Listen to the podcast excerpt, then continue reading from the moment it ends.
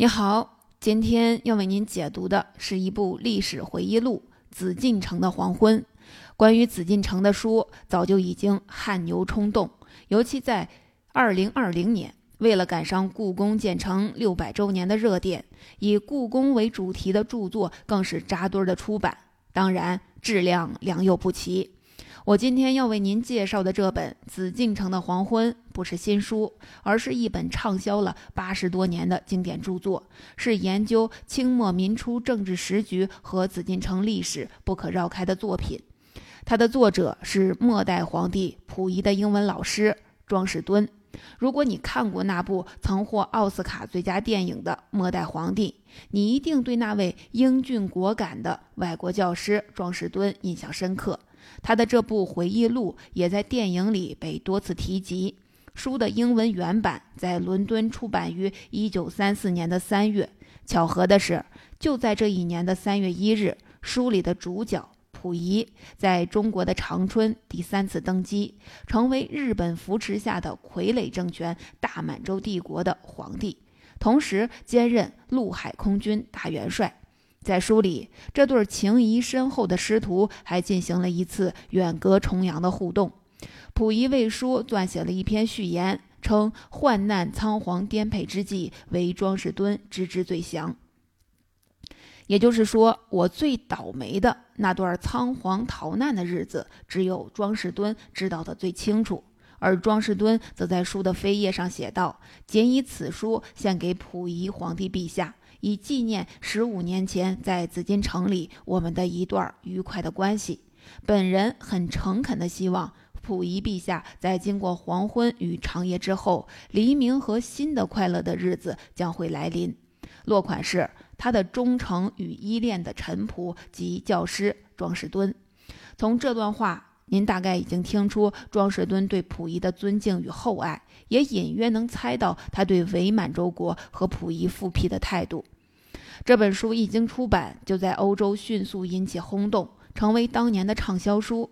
此后数十年，陆续有十余个中文译本在中国内地和香港出版，不同的译本差异很大。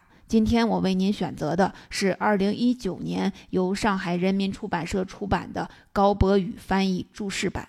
这个版本一九六零年代就已经在香港出版。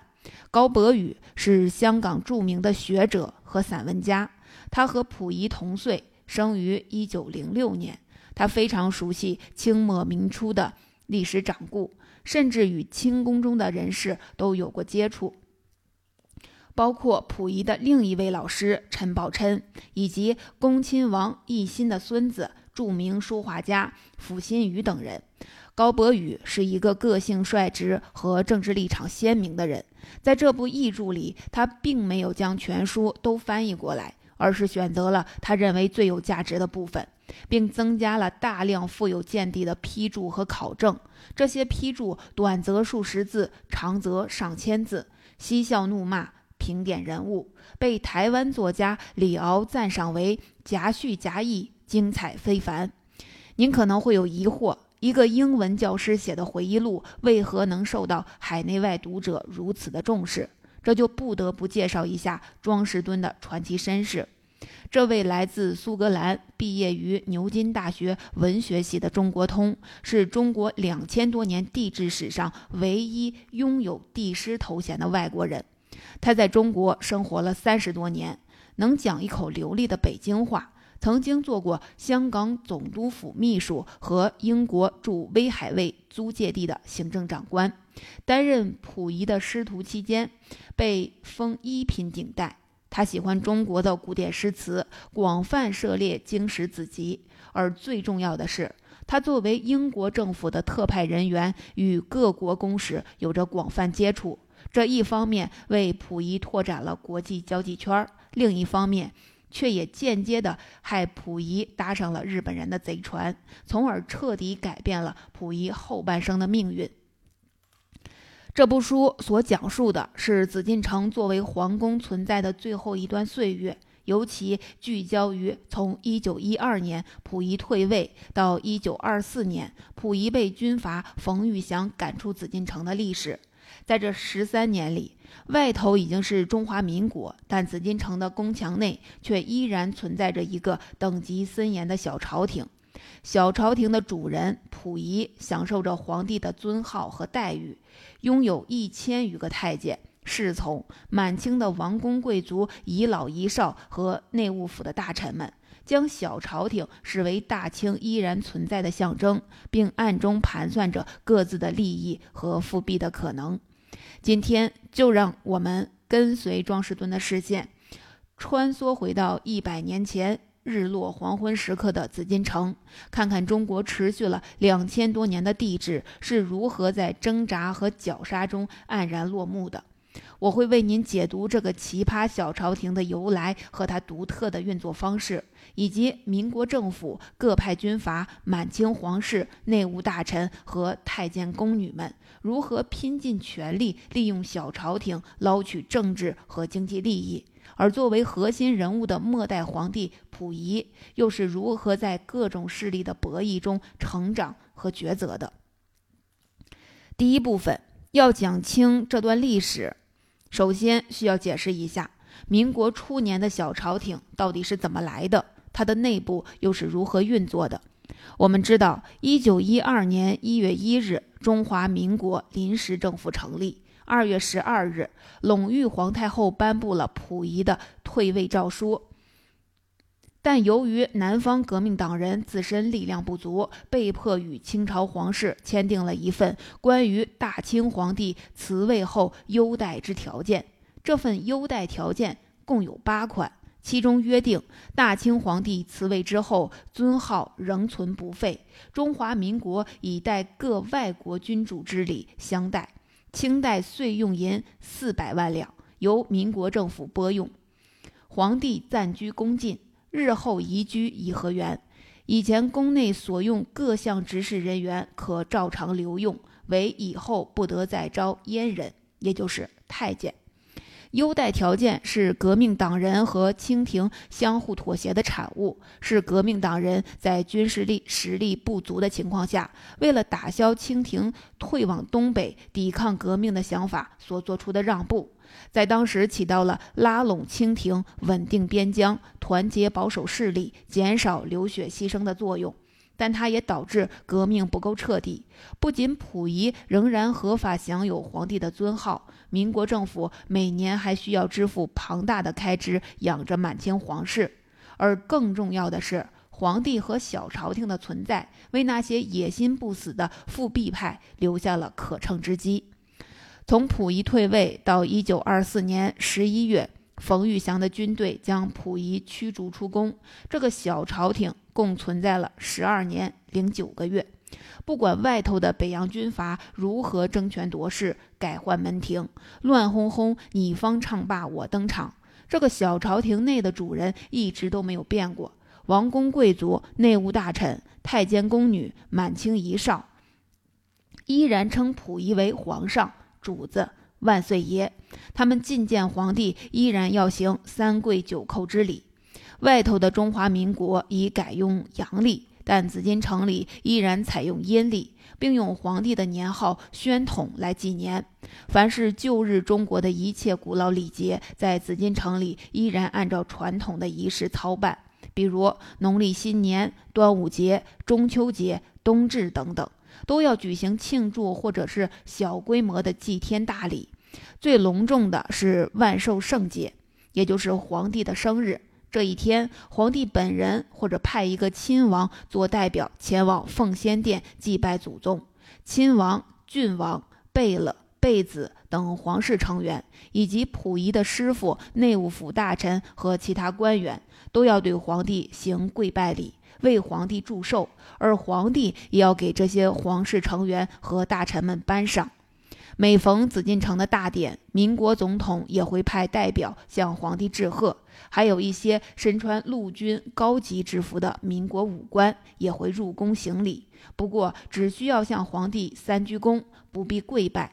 同样，在每年阳历的元旦节，溥仪也会派一位亲王代表他本人去总统府向总统贺年，并宣读贺词。凡是遇到这种节日，双方都会。赠送礼物，代表们也会参加对方的宴会。可以看到，在那段极其特殊的时间里，中华民国同时存在着一个掌握实权的总统和一位合法的虚君——宣统皇帝。从表面上看，两者相安无事，还礼遇有加。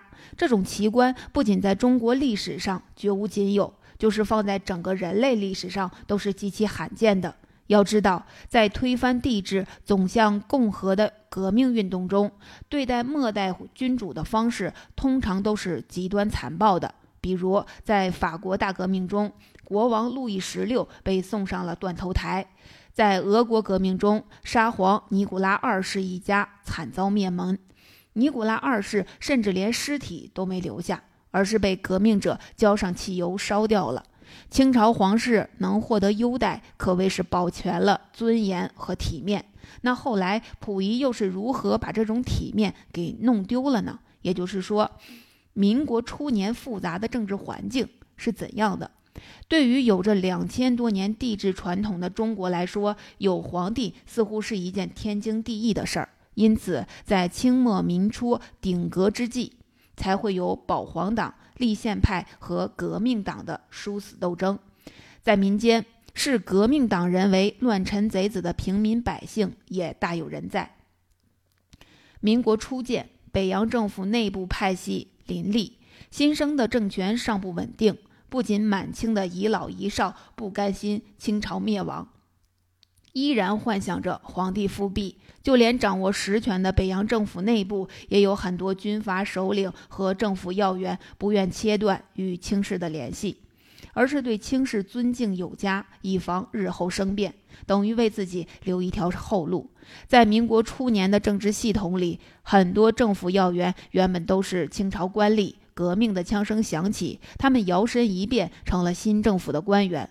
不仅袁世凯、徐世昌。冯国璋、张勋这些头面人物如此，地方官员更是如此。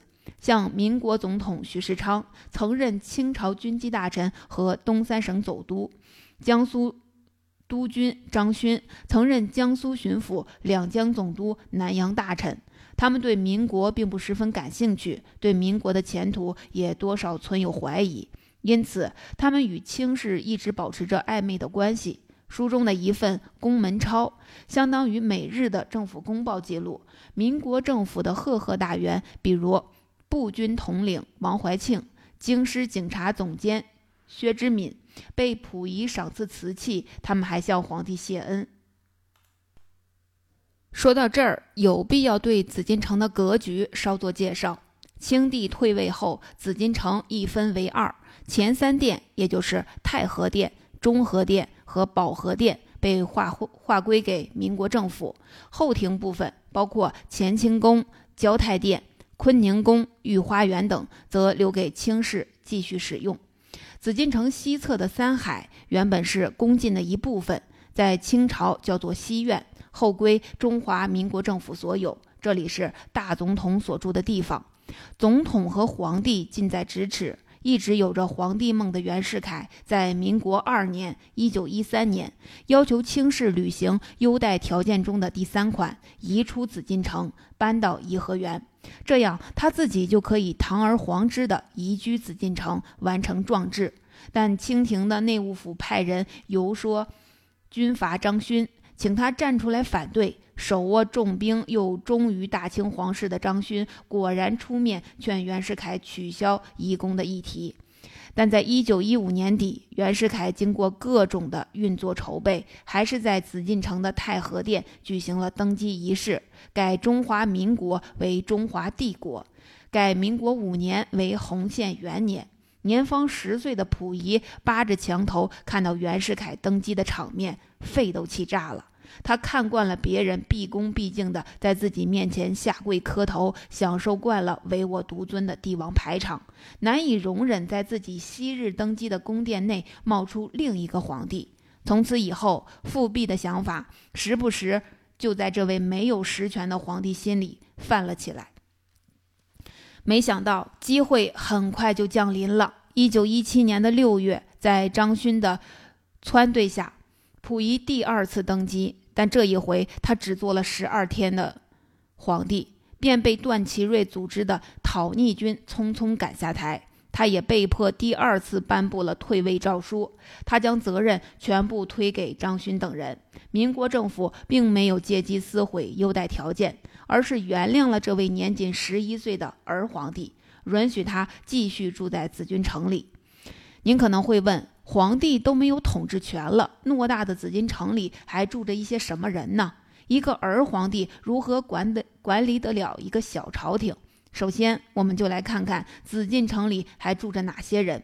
紫禁城里的主人，除了皇帝溥仪之外，还有隆裕太后和四个太妃。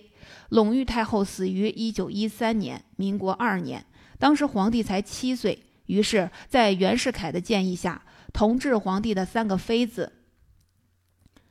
和光绪皇帝仅有的一个瑾妃都晋封为皇贵妃，由四位皇贵妃共同主持宫中行政。同时，皇帝的亲生父亲醇亲王载沣是皇帝秩序和利益的主要维持者。不过，他不能住在紫禁城内，而是住在自己的王府里。紫禁城的主要行政机构是内务府。内务府是清朝特有的机构，在光绪年间，内务府所属的机构包括广储司、都虞司、长仪司、庆丰司等十来个部门，组织极为庞大。内务府的官员大多为世袭的三旗、镶黄、正黄、正白子弟，是皇帝的亲信。民国成立后，清廷内务府得以保留，并实际支配着小朝廷内的大小事务，掌管着整个紫禁城的支出用度，实际上却成为一个巨大的利益集团。庄士敦把内务府视作清王朝里的吸血鬼，认为它是加速清王朝灭亡的最大因素。他指出，满族的贵族很少知道自己的财产有多少，每年有多少收入和支出，这些一概都交给管家打理，而大清皇室的管家就是内务府。只要小朝廷不倒，内务府的大小官员们就有利益可捞。他们掌管着皇帝的钱袋子和紫禁城里的奇珍异宝，他们在皇帝面前自称奴才，极尽贪腐敛财之能事。大肆倒卖宫中文物，侵吞民国政府划拨的优待费，就连内务府里的太监们都有很大的隐性权利。只要有机会，权力就可以直接兑换成利益。在辛亥革命前，紫禁城里大约有三千名太监；到庄士敦开始担任帝师的一九一九年，仍然有一千名左右，其余的都被遣散了。这些太监有的带着一些资产回到家乡，更富有的则避居在天津的租界，用他们靠各种手段弄来的钱开商店。那些倒霉的则只能住在北京西山的寺院，或者远走普陀山，常斋礼佛，终期余年。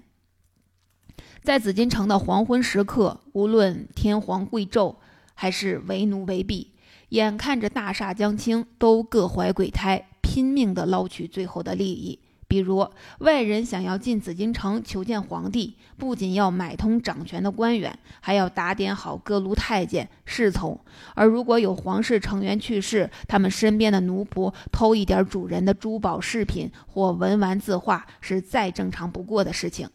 对这种事儿，上面的人也是睁一只眼闭一只眼，不会轻易追查。庄士敦对内务府的贪腐深恶痛绝。他斥责万物的内务府控制着整个小朝廷。他曾力劝溥仪改革内务府，任用汉人郑孝胥担任内务府大臣，整顿纲纪，清点宫廷财产，但阻力重重。终于在一年后，连同皇帝、皇后和皇贵妃们，全都被冯玉祥的军队赶出了紫禁城。第二部分。好，刚刚我们说完民国小朝廷的由来，以及紫禁城内的人员构成、日常运作的和各方势力的博弈，算是为您描绘了一幅民国初期紫禁城的全景图。那么接下来，我再重点讲述一下这幅图中的核心人物，也就是末代皇帝溥仪。虽然溥仪三次登基成为皇帝，享受过人间至尊地位和最奢华的生活。但我相信没有人会否认，终其一生，溥仪是一个可怜的被命运捉弄的悲剧式人物。他前两次登基分别是在两岁和十一岁，那都不是他的自主选择，而是被时代潮流和各种势力裹挟着推上了帝王宝座。但是，任何人一旦品尝过权力的美妙滋味，就难以再抗拒它的诱惑。更何况，对一个从小被身边的人捧为天子、顶礼膜拜的人，在满清皇室、臣子、太监日复一日的奉承和教导下，溥仪从内心深处骄傲地认同自己就是奉天承运的非凡之人。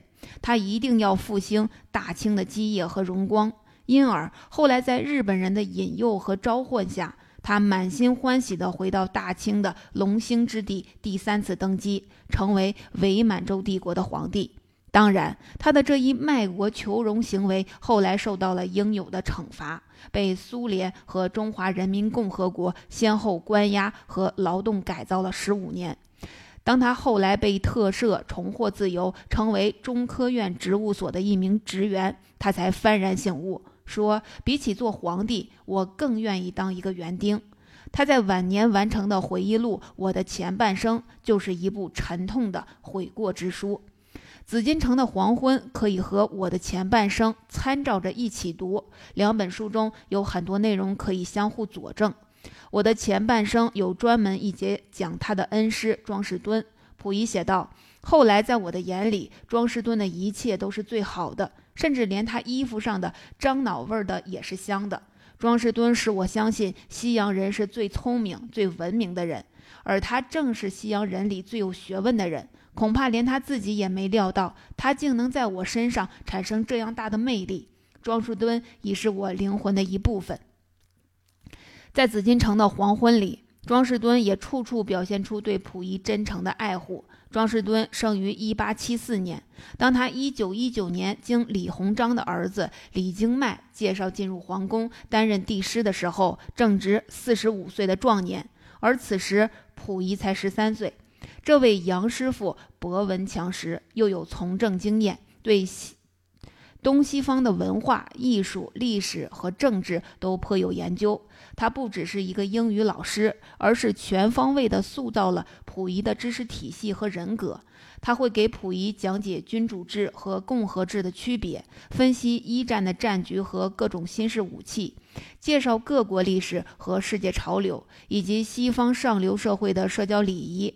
这些内容是溥仪以前的那些保守迂腐、满脑子纲常伦理和帝王之术的师傅们所不曾讲过的。庄士敦带着外国画报和世界地图，为溥仪打开了一个新的世界。他认为，在紫禁城内过度铺排的帝王生活，对于溥仪的健康、道德和智慧都有百害而无一利。这只会让溥仪与世界隔离，变得猛然无知。而且，一个孩子被禁锢在紫禁城里，得不到新鲜空气和充分的运动，也是一件极其残酷的事儿。因此，他鼓励溥仪离开紫禁城，依照优待条件到颐和园居住，到一个比较自然的环境中生活。长大以后，还可以像英国王室的王子一样，到牛津大学读书，做一名绅士。他时常给溥仪阅读一些有插图的杂志，让溥仪看到英国王室人员可以在街头和平民一起活动，并为其解释现代君主的地位与观念应该是怎样的。当周围的其他人都在想办法把溥仪打扮成一个与众不同的真命天子的时候，庄士敦的这些做法和主张显然是极不合时宜的。他想要把自己的学生教育成一个有用的现代人。他认为，如果做人是失败的，那么这样的人做皇帝也是不合适的。庄士敦关心溥仪的教育和前途，赢得了溥仪的充分信任，甚至是依赖，成为他身边最亲近的谋士。当庄士敦讥笑中国男人头上的辫子是猪尾巴，溥仪便不顾周围人的反对，毫不犹豫地把身后的辫子剪掉了。辫子向来被当成是大清的象征，之前民国政府劝他们剪辫子，都被内务府的人搪塞过去。但庄士敦的一句话，就让紫禁城内的上千条辫子瞬间消失了。后来，庄士敦发现溥仪的眼睛可能近视。便提出请一个外国眼科医生给溥仪检查。一听说要让外国人给皇上检查龙目，紫禁城里炸开了锅。他们觉得皇帝的眼珠子怎么能给外国人看呢？皇上怎么能像老头一样带个光子呢？醇亲王、太妃和内务府大臣们都极力反对，说万万不能。庄士敦费尽口舌，最后只能以辞职相要挟。溥仪坚定地站在了庄士敦一边，坚持要自己处理此事，最后才顺利戴上了眼镜。在庄士敦的影响下，溥仪的思想日渐开化，对内务府的那般贪腐守旧之徒越来越不满。处处和他们作对，内务府的人想要尽可能的维持现状。为了安抚皇帝，他们想来想去，觉得最好的办法是给溥仪选一个皇后。但庄士敦对溥仪说：“像他这样一个十六岁的孩子，不必考虑到结婚的问题，最好还是等几年再说。”虽然溥仪最后还是同意了结婚，但他只肯选一位皇后婉容，不同意再选其他妃子。他认为西方文明国家的君主都是一夫一妻制，但最后迫于太妃的压力，还是选了一位淑妃文秀。溥仪订阅了一二十份报纸，平时会留心观察报纸上千差万别的政治言论。他会将中国社会和西方社会进行对比。他慢慢了解了清王朝的历史，对中国人发动革命推翻腐败的清王朝并不埋怨。在庄士敦面前，他甚至很坦诚地批评慈禧太后等人的庸昏庸、贪污和无能。对于自己每年接受民国政府的巨额津贴而不做任何事，他觉得是一个巨大的耻辱。他对内务府办事人员的贪腐也开始深恶痛绝，并在庄士敦的建议下立志革新，下令遣散太监，清点宫内文物财产，并整顿内务府。当他从一个师傅的口中得知民国财政极度困难，人民的负担沉重，生活艰苦，他便提出不妨让民国政府暂停支付皇室的优待费。他看到报纸上有灾民或者贫苦的家庭，他会为这些受苦之人捐款捐物。这些善举被媒体大幅报道。庄士敦要求很多外国知名人士来紫禁城与溥仪见会见，溥仪的国际视野逐渐的被打开了。他越来越不愿意被固守在宫中。有一次，溥仪甚至做了较为周密的计划，想要逃出紫禁城，进入英国公使馆，然后发布一封告全国人民的通电，表示要放弃他那有名无实的大清皇帝尊号，前往欧洲游历。当然，这个计划没能成功，被他的父亲醇亲王及时阻止了，否则也许就不会有后来的第三次登基了。